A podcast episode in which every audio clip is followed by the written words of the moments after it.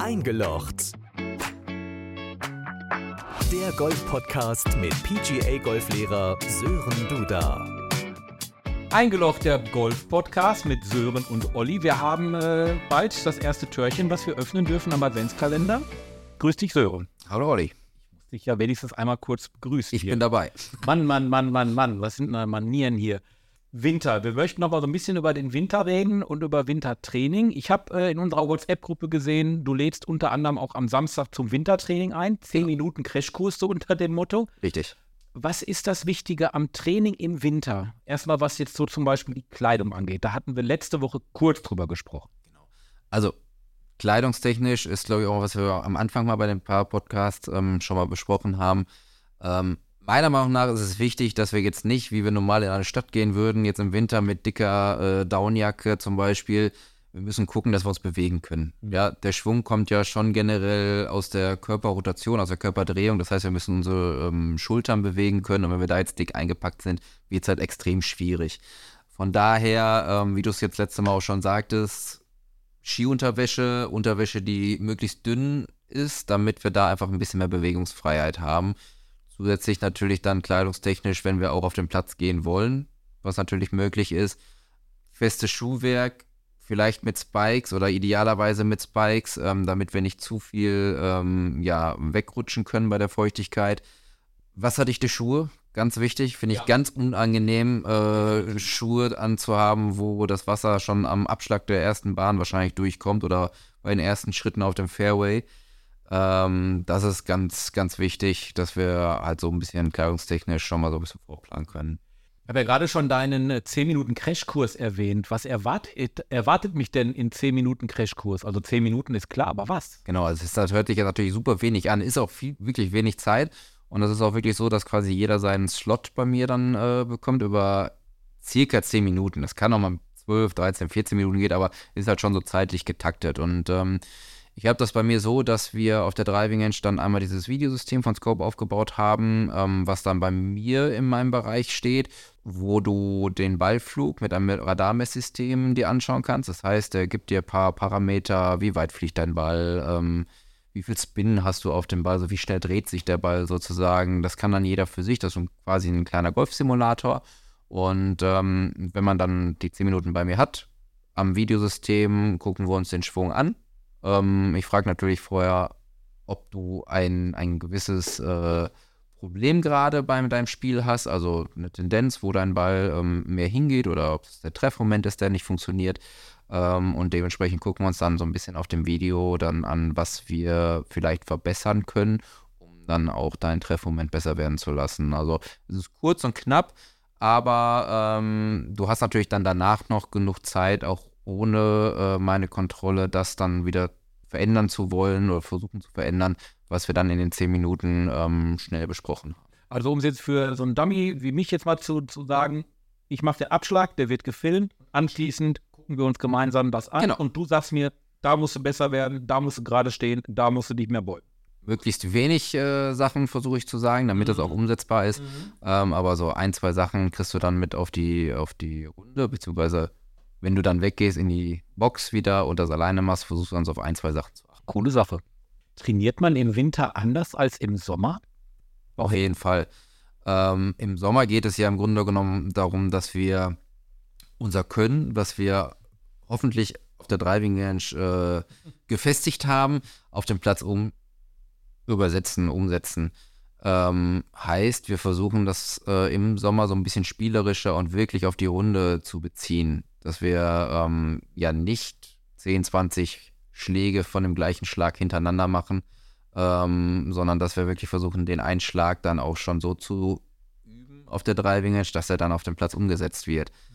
Im Winter sieht es eher nach einem, wie soll man das sagen, ähm, ich will jetzt nicht sagen langweiligen Techniktraining aus, weil auch ein Techniktraining macht relativ viel Spaß, meiner Meinung nach. Und so weil wir, sinnvoll. es ist sinnvoll, weil wir wirklich versuchen, was am Schwung zu verändern. Und wenn wir dann, wie jetzt bei mir zum Beispiel mit dem ähm, Videosystem von, von Scope, das selbst dann nochmal uns angucken können oder ihr dann als Spieler euch das nochmal, Spielerin euch angucken könnt, ist es, glaube ich, ganz äh, cool zu sehen, was man da mit Kleinigkeiten dann doch im Schwung verändert. Und also da geht es darum, wirklich im Winter mehr den Schwung in dem Sinne zu verbessern oder die Technik in dem Sinne zu verbessern, um dann den Ballflug oder das Ergebnis mit dem Ball zu verbessern und dann im Sommer eher, um das auf dem Platz umzusetzen.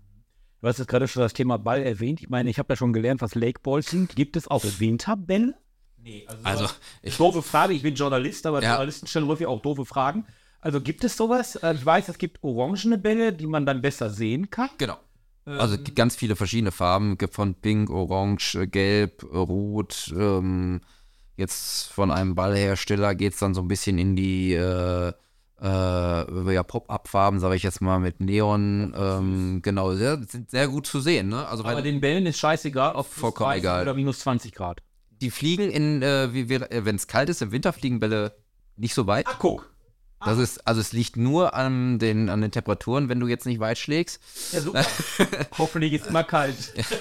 Von daher, das kann man schon so ein bisschen berücksichtigen, dass ähm, bei kalten Temperaturen ähm, die Bälle nicht so weit fliegen wie jetzt im Sommer, wenn es warm ist. Das ist auf jeden Fall. Das ist dann wieder Physik. Irgendwas ja. Luftwiderstand und Dichte und der Luft. Ja, dicht, so, ne? genau. Dichte der Luft ähm, ist dann ein Thema, warum der Ball dann nicht so weit fliegt. Wenn wir jetzt nur auf der Driving Range sind und ähm, da eigentlich nur den Abschlag üben, kann man denn außer Abschlag auf der Driving Range auch noch andere Sachen üben? Ich denke jetzt ans Chippen, ans Putten.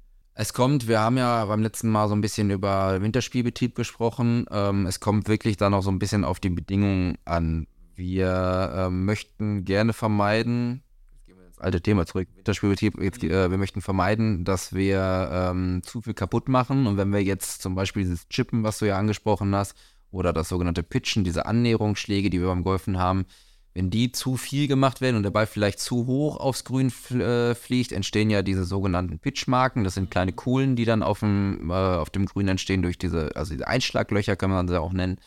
Ich sage jetzt mal aus Greenkeeper-Sicht, bitte so wenig wie möglich chippen, wenn der Boden nass und weich ist.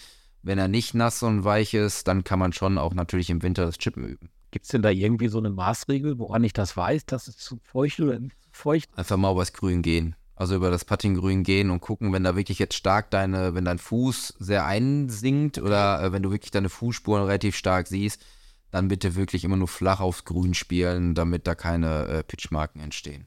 Kann ich mir als Golfspieler auch die äh, Frechheit erlauben und andere Golfspieler darauf hinweisen, wenn ich zum Beispiel sehe, die haben jetzt nicht von dieser Matte abgeschlagen. Das wäre jetzt eigentlich eine Frage gewesen. Letzte Folge, aber das fällt mir jetzt gerade so auf. Auf jeden Fall. Ich würde, also ich würde ja sagen, ich, auf nett, muss, auf nett, genau. Man muss halt wirklich da mal vielleicht mal freundlich ansprechen und sagen, pass mal auf, die Matten liegen hier aus einem gewissen Grund. Vielleicht weißt du das noch nicht. Ähm, bitte in Zukunft von den Matten abschlagen. Ähm, ich glaube, das kann man machen. Also finde ich jetzt äh, vollkommen legitim, dass man das macht. Oder auch, wenn auf dem Grün so eine Pitchmarke entsteht, das ist bei uns nicht nur so, das ist in, glaube ich, in allen Golfclubs, dass immer wieder keine Pitchmarken weggemacht wird. Es gibt dafür extra so eine Pitchgabel, zweizackige Gabel. Dann kann man die wie so ein bisschen zusammenziehen wieder und man sieht das am Ende nicht mehr. Ähm, das kann man, glaube ich, schon machen. Und noch eine Frage jetzt zum, zum, zum Training an sich. Gibt es so eine Faustregel, dass man sagt, okay, im Winter kannst du ein bisschen auf Sparflamme, aber du solltest nicht unbedingt vier Wochen pausieren? Gibt es irgendwie sowas? Also ich würde auf jeden Fall versuchen, wenn es irgendwie möglich ist, einmal, ein, zwei Mal die Woche äh, auf die Driving Range zu gehen. Wir waren ja gerade dann schon dabei, dass wir gesagt haben, das geht dann mehr um Techniktraining. Das heißt, wir können uns dann wirklich so ein bisschen auf die Abschlagsmatten auf der Driving Range stellen, stellen und dann versuchen, am Schwung zu arbeiten. So wird das dann bei mir im Grunde genommen dann auch im Unterricht aussehen, dass wir da ähm, versuchen, den Schwung zu verbessern und den Ball, ähm, den Ballflug in erster Linie vielleicht sogar so ein bisschen weniger betrachten, weil wenn wir was umstellen, kann es auch mal dazu führen, weil es einfach eine neue Bewegung ist. Du fühlst dich als Spieler oder Spielerin dann vielleicht nicht ganz so wohl, dass man da schon dann auch vielleicht erstmal einen Ballflug erzeugt, wo man sagt, okay, ja super, jetzt funktioniert es ja noch schlechter. Das ist aber gar nicht so schlimm. Also ich möchte das dann dementsprechend aus Trainersicht dann so sehen und sagen, okay, ja, das kann passieren, aber wir versuchen ja gerade etwas umzusetzen und wir haben jetzt im Winter dafür möglichst viel Zeit ähm, viel, auf jeden Fall mehr Zeit als im Sommer, um den Schwung dementsprechend zu verbessern, dass das Ergebnis dann im Frühjahr, im Sommer viel konstanter sein wird. Und natürlich muss man dann als, äh, als Spielerin oder Spieler ein bisschen geduldig sein und die Zeit mitnehmen und so auch mit Sicherheit ein bisschen Vertrauen einfach dem Golflehrer schenken, dass der ähm, weiß, was er tut und das wissen wir wirklich, auch wenn es manchmal vielleicht nicht so aussieht und das Ergebnis es dann nicht so widerspiegelt. Aber ähm, bitte vertraut, bitte vertraut euren Golflehrer, der weiß wirklich, was er da tut und ähm, macht das einfach mit und versucht dann wirklich ein, zwei Mal die Woche trainieren zu gehen, um ähm, so ein bisschen konstante, so ein konstantes Spiel zu erzeugen. Dem ist nichts hinzuzufügen. Danke dir. Danke dir. Das war der Golf-Podcast mit PGA-Golflehrer Sören Duda. Du interessierst dich fürs Golfen? Egal ob Schnupperkurs, Einzelunterricht oder Platzreifekurs. www.sdgolf.de